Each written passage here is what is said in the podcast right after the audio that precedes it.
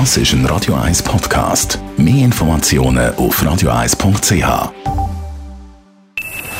Best auf Morgenshow wird Ihnen präsentiert von der Alexander Keller AG. Suchen Sie den besten Zügelmann, müssen Sie zum Alexander Keller gehen. AlexanderKeller.ch Höchste Eisenbahn auf der Autobahn, weil ab heute brauchen Sie die Vignette, sonst... Wenn keine gültige Vignette vorhanden ist, also das heisst, an der Windschutzscheibe klebt, dann muss man mit einer Ordnungsbuß von 200 Franken rechnen und man muss natürlich noch eine neue Vignette kaufen. Dann ist heute auch der «Ändere dein Passwort»-Tag. Da haben wir von unserem Digitalexperten von comparis.ch, am Jean-Claude Frick, wissen, wie oft er denn seine Passwörter wechselt. Nicht so oft. Einfach, ich ändere sie dann, wenn ich merke, okay, da hat es offensichtlich einen Hack gegeben.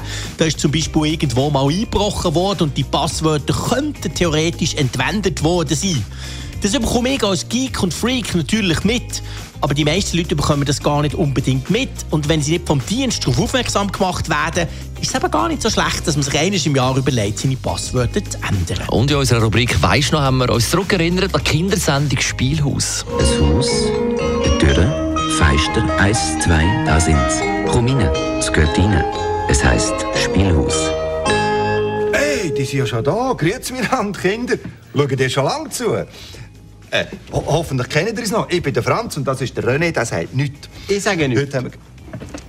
Hast du jetzt gleich etwas gesagt? Kindersendung vom Schweizer Fernsehen von 1968 bis 1994 mit dem Pantomimkünstler René Gelle, der nie etwas gesagt hat, und der Kabarettist, Liedermacher und Schriftsteller Franz Hohler. Am Anfang hat es sehr unterschiedliche Reaktionen gegeben, also geradezu empörte, erwachsene Reaktionen gegeben. Dann hat es aber äh, sehr gleich, sehr schöne Reaktionen gegeben.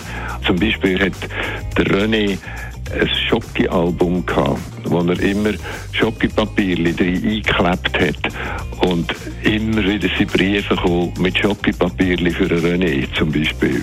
Von den Kindern, oder? Und alle einfach Schocki-Papierli sammeln und das nachher im René geschickt haben. Die Morgenshow auf Radio 1.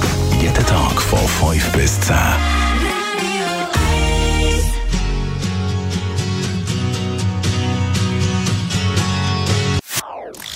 Das ist ein Radio 1 Podcast. Mehr Informationen auf radio1.ch.